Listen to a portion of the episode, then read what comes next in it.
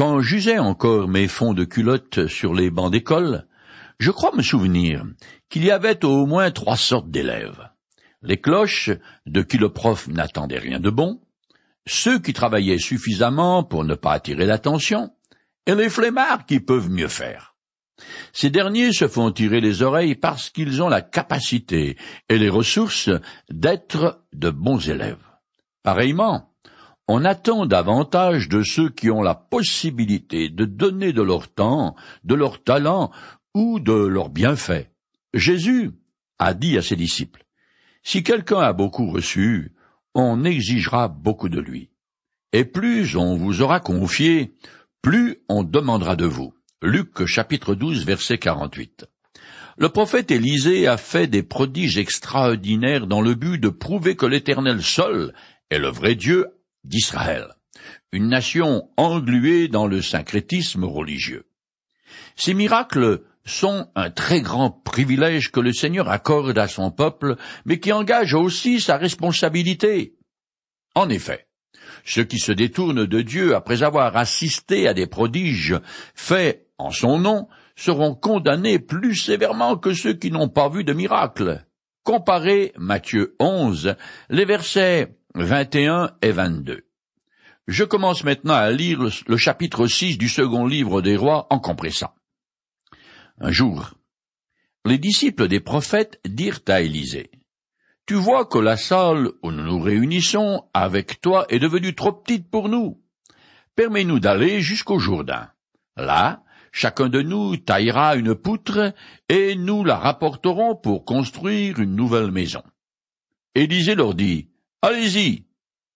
Mais l'un d'eux le pria, Accepte de venir avec tes serviteurs. Il répondit, D'accord, je viens.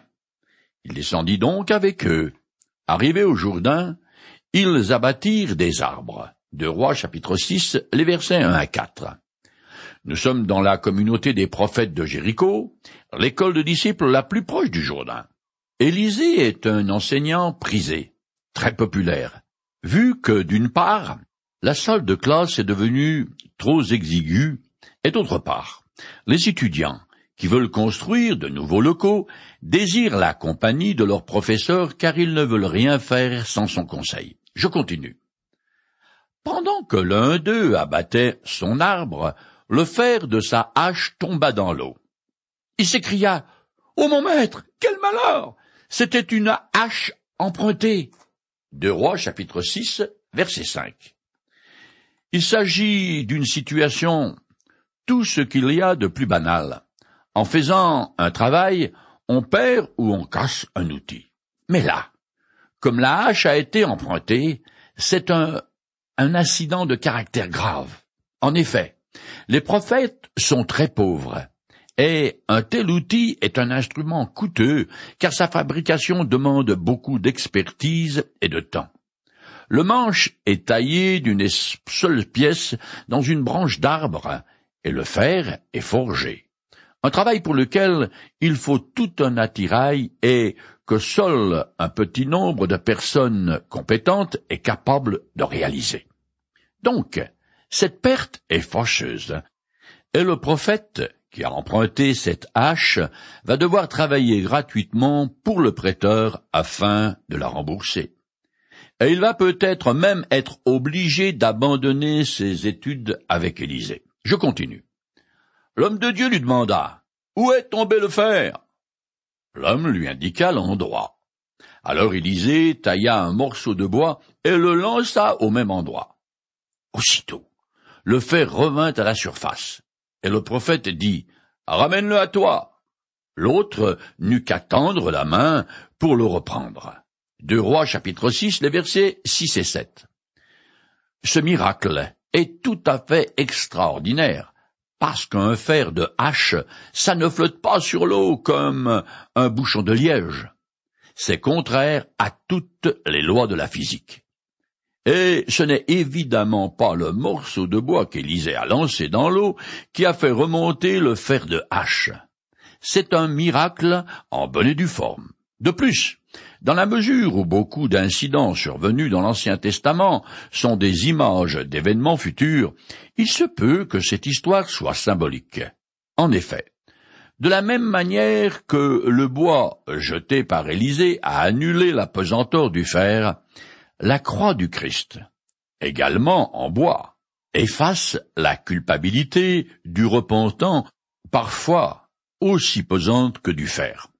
Quoi qu'il en soit, cet épisode a dû être un réel encouragement pour les prophètes parce qu'il leur montre qu'ils peuvent compter sur Dieu dans les plus petits comme dans les plus grandes détresses. Ils ont vécu ce miracle avec tout leur sens. Ils ont vu de leurs yeux que l'Éternel est un Dieu puissant qui agit en leur faveur et donc qui pourvoira à tous leurs besoins. Je continue. Le roi de Syrie était en guerre contre Israël. Il tint conseil avec son état-major et décida. J'établirai mon campement à tel et tel endroit. Deux rois chapitre 6, le verset 8. Cet épisode a un goût de déjà-vu. On a l'impression de lire son journal du matin alors que le Moyen-Orient est encore en pleine ébullition à cause des conflits qui opposent Israël au monde arabe et plus particulièrement aux Palestiniens. Depuis la renaissance de l'État d'Israël, les traités de paix et autres accords entre juifs et arabes se succèdent, parfois même au pas de course mais l'état de guerre n'a jamais cessé durant toute la seconde moitié du XXe siècle, et ça continue de plus belle au XXIe siècle, de temps à autre. Le Hamas tire à boulet rouge sur l'État d'Israël qui réplique au minimum par des frappes aériennes. Ici, ce sont les Syriens qui font des incursions dans le royaume des dix tribus. Les paroles de Ben Hadad, j'établirai mon campement, veut proprement dire Dressons des embuscades. Le roi Achab avait bien signé un traité de paix avec lui, mais il n'est évidemment pas d'actualité. Je continue. Immédiatement, l'homme de Dieu fit dire au roi d'Israël, Garde-toi bien de passer par tel endroit, négligez tel endroit, auteur. Car les Syriens ont pris position. Cela se produisit à plusieurs reprises, au point que le roi de Syrie en fut profondément troublé. Il convoqua ses, officiers et leur dit Ne voulez-vous pas me dire qui, parmi nous, est du côté des rois d'Israël? L'un de ses officiers lui répondit Personne, monseigneur le roi. C'est Élisée, le prophète d'Israël, qui révèle à son roi jusqu'aux paroles que tu prononces dans ta chambre à coucher. Deux Rois chapitre 6, les versets 9 à 12. Assez curieusement, le roi d'Israël et le prophète Élisée entretiennent une relation étroite. Par pure grâce envers son peuple, qui est pourtant descendu dans les tréfonds de l'idolâtrie, l'Éternel veille sur lui et frustre les plans belliqueux des Syriens. Le roi aurait dû réaliser qu'il s'est engagé dans un bras de fer, une lutte avec le Créateur du ciel et de la terre. Mais non, il se bute et va s'attaquer à son prophète. La bêtise humaine ne connaît décidément pas de limite. Je continue.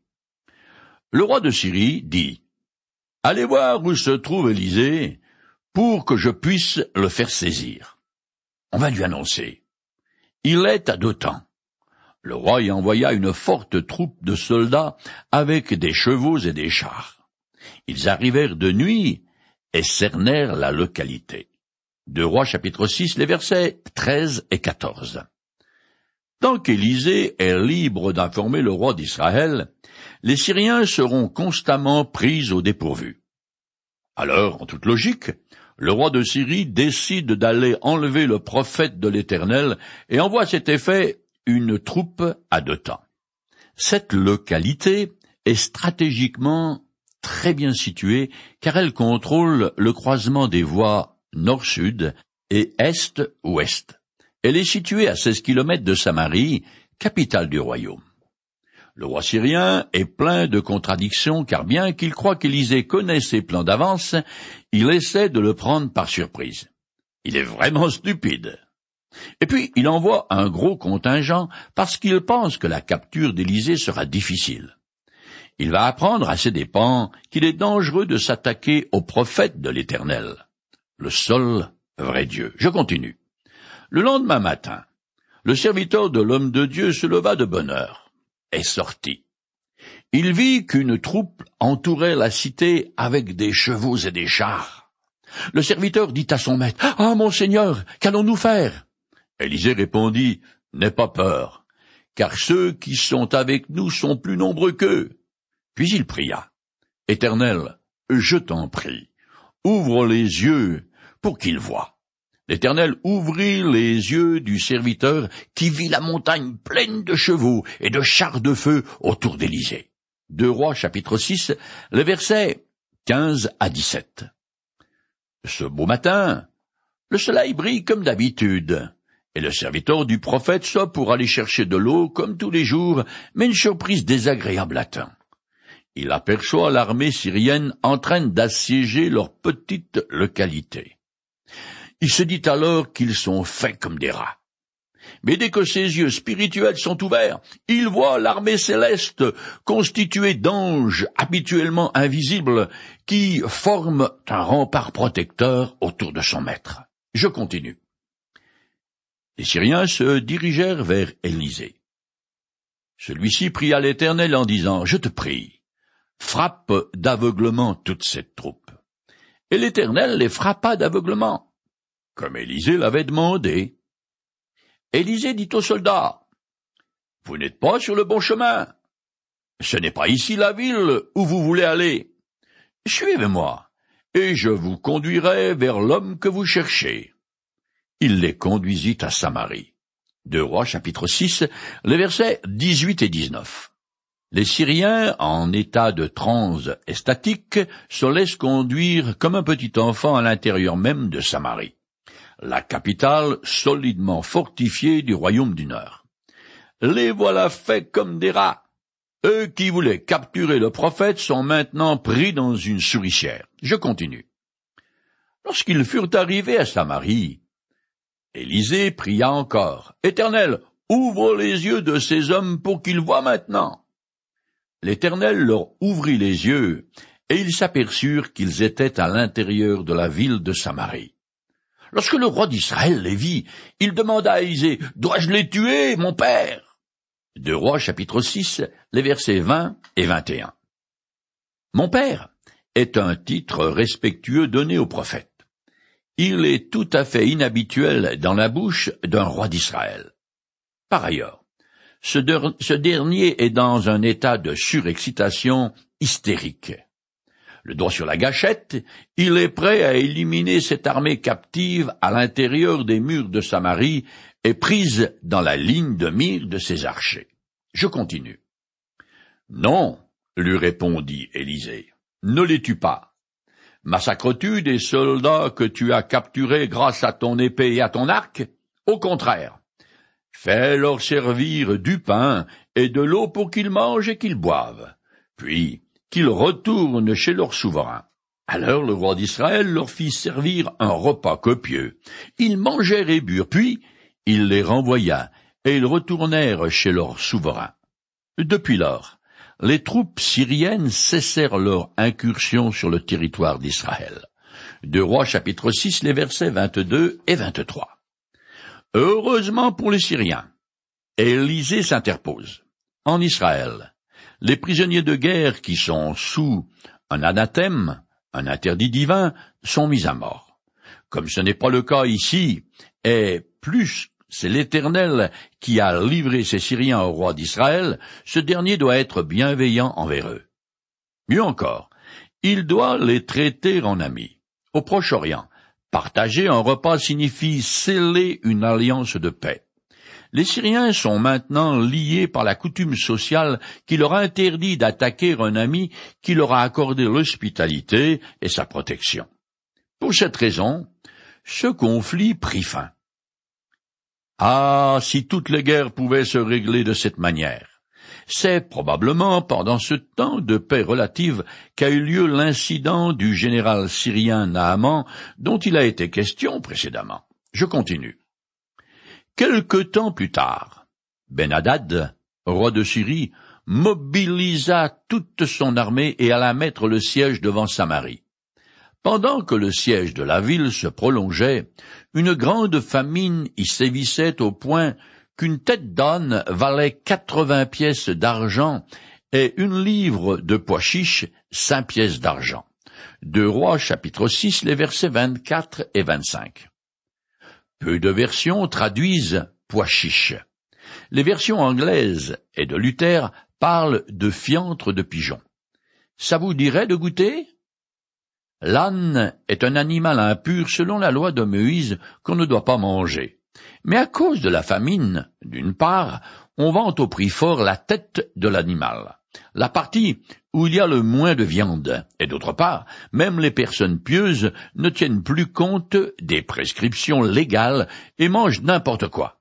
Il est évident que ce nouveau conflit est sans lien chronologique avec le précédent. Il y a eu trois rois Benadad, le second, dont il est question ici, est contemporain des rois d'Israël Nord, Achab et Yoram. Je continue. Un jour, le roi d'Israël passait sur le rempart. Une femme lui cria, Viens mon secours, mon seigneur le roi. Il répondit, Si l'Éternel ne vient pas à ton secours, comment pourrais-je te secourir? Je n'ai ni blé, ni vin à te donner. Qu'est-ce qui t'arrive? Elle répondit, femme-là m'a proposé, donne-moi ton fils, nous le mangerons aujourd'hui, et demain ce sera le tour du mien. Nous avons donc fait cuire mon fils, et nous l'avons mangé. Mais le lendemain, quand je lui ai dit, donne ton fils pour que nous le mangions, elle l'a caché. Lorsque le roi entendit le récit de cette femme, il déchira ses vêtements. Le peuple s'aperçut qu'il portait sous ses habits royaux un vêtement de toile grossière à même la peau. Il déclara que Dieu me punisse très sévèrement si la tête d'Élysée reste encore aujourd'hui sur ses épaules. De Rois, chapitre 6, les versets 26 à 31. Cette famine et ses conséquences affreuses Lévitique 26, 29, Deutéronome 28, 53 et 57 sont l'accomplissement des malédictions prévues par la loi de Moïse en cas de rupture d'alliance avec l'Éternel. De telles scènes d'horreur se sont renouvelées lors des sièges de Jérusalem. Au lieu de se repentir, le roi s'en prend au prophète. Comme Élie, son prédécesseur, Élisée se voit accusé d'être responsable des malheurs qui frappent le pays.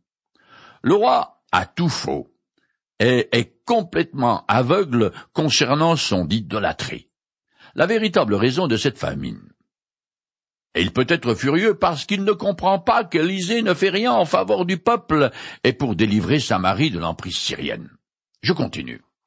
Or, Élisée se tenait dans sa maison avec les responsables de la ville. Le roi envoya quelqu'un chez lui. Mais avant que l'émissaire soit arrivé, Élisée avait dit, Ne voyez-vous pas que ce fils d'assassin envoie quelqu'un pour me couper la tête? Faites attention. Quand vous verrez venir cet émissaire, fermez la porte pour l'empêcher d'entrer. Deux Rois chapitre 6, verset 32. Les responsables de la ville sont venus consulter le prophète qui traite Yoram de fils d'assassin parce que son père Achab avait fait assassiner Nabod et tous ses fils afin de lui ravir sa vigne. De plus, Jézabel, avec l'aval de son mari Achab, avait fait mettre à mort les prophètes de l'Éternel. Je finis le chapitre 6. Il n'avait pas fini de parler que, déjà, le roi arriva. Il dit à Élisée, Tout ce mal vient de l'Éternel. De Roi chapitre 6, verset 33. On a évidemment ouvert la porte au roi, mais on ne sait pas où est passé le coupeur de tête. En tout cas, loin de mettre ses menaces à exécution, le roi apparaît très désemparé et il reconnaît la main de Dieu dans cette famine. Je commence à lire le chapitre 7 qui continue l'histoire du siège de Samarie. Élisée répondit, Écoutez ce que dit l'Éternel. Voici ce qu'il déclare. Demain, à cette heure, sur la place de Samarie, à la porte de la ville, on vendra dix kilos de fine farine pour une pièce d'argent et vingt kilos d'orge pour le même prix. L'aide de camp du roi qui l'accompagnait répondit à l'homme de Dieu. Même si l'Éternel perçait des trous dans le ciel, comment pareille chose pourrait-elle se réaliser? Élisée répliqua, tu le verras de tes propres yeux, mais tu n'en mangeras pas. Deux Rois chapitre 7 les versets 1 et 2. Le sens de cette prophétie est clair. Il y aura une telle abondance de nourriture que les prix s'effondreront, ce qui signifie que le siège aura été levé. Le roi ne dit rien, et son aide de camp aurait mieux fait de rester la bouche cousue au lieu de révéler son incrédulité par des sarcasmes parce qu'il tourne en dérision la parole d'Élisée. Il ne participera pas à la délivrance annoncée. Je continue. Près de la porte d'entrée de la ville se trouvaient quatre lépreux. Ils se dirent l'un à l'autre. À quoi bon rester ici à attendre la mort? Si nous décidons d'entrer dans la ville, nous y mourrons, car la famine y règne. Si nous restons ici, nous mourrons également. Venez, Descendons plutôt au camp des Syriens, et rendons-nous à eux. S'ils nous laissent vivre, tant mieux, et s'ils nous font mourir, eh bien, nous mourrons. Deux Rois chapitre 7, les versets 3 et 4. Les lépreux étaient les parias de l'époque. Ils n'ont pas le droit d'habiter dans les localités. Ceux-ci se sont fabriqués des huttes de fortune à l'entrée de la ville et vivent d'aumônes. Mais comme c'est la famine dans Samarie, ils en pâtissent également. Alors étant donné qu'ils meurent à petit feu, ils se disent qu'ils n'ont rien à perdre à aller se rendre aux Syriens. Je continue. Le soir, ils se préparèrent donc à descendre au camp des Syriens. Lorsqu'ils furent arrivés à sa limite, il n'y avait plus personne. Le Seigneur avait fait entendre aux assiégeants le bruit d'une grande armée venant avec des charges et des chevaux. Les Syriens s'étaient dit l'un à l'autre, le roi d'Israël a certainement enrôlé contre nous les rois des Hittites et les Musri, auteurs, pour qu'ils viennent nous attaquer. Ainsi, pour sauver leur vie, ils se levèrent et s'enfuirent à la tombée de la nuit, abandonnant leurs tentes, leurs chevaux, leurs ânes et laissant leur camp tel quel. Deux Rois chapitre 7, les versets 5 et 7. À la suite d'une panique d'origine surnaturelle, les Syriens ont pris leurs jambes à leur cou et ont filé en laissant tout sur place. Musri était un petit royaume situé dans l'actuel Kurdistan irakien. On sait que les Musri s'allièrent aux Syriens pour faire face aux Assyriens sous le règne de leur roi Salmanassar II. Les Hittites, aussi appelés Étiens, étaient des guerriers célèbres. David en avait plusieurs à sa solde, dont Uri, qu'il a fait assassiner. Le roi était à la tête de petites cités-États dirigées par des dynasties et originaires du nord de la Syrie. Ces cités-États se créèrent après la chute du grand empire hittite d'Asie Mineure, qui domina sur tout ce qui est aujourd'hui la Turquie ainsi que le nord de la Palestine, et cela du XIXe siècle au XIIIe siècle avant Jésus-Christ. Les Hittites créèrent l'un des premiers grands empires que le monde ait connu. Les Hittites descendant de Heth, fils de Canaan et petit-fils de Cham, lui-même l'un des trois fils de Noé, est rescapé du déluge. Les textes sacrés constituent le seul ouvrage qui retrace l'humanité jusqu'à son commencement depuis le premier couple, Adam et Ève. Certes, cette affirmation en fait sourire plus d'un, Seulement personne n'a encore pu avancer une autre explication plausible sur nos origines qu'il soit satisfaisante. Dire qu'on descend d'un singe, d'un poisson ou d'un escargot, c'est rien dire du tout et en plus stupide. L'histoire de l'humanité et la vision de l'homme que proposent les textes sacrés sont les explications qui répondent le mieux à mon besoin de trouver un sens à l'univers et à mon existence. Cette perspective est bien plus rationnelle que toutes les théories fumeuses qui se font et se défont au gré des interprétations, quelquefois très fantaisistes et mensongères que des spécialistes font d'un bout d'os ou d'un caillou. À chacun de choisir.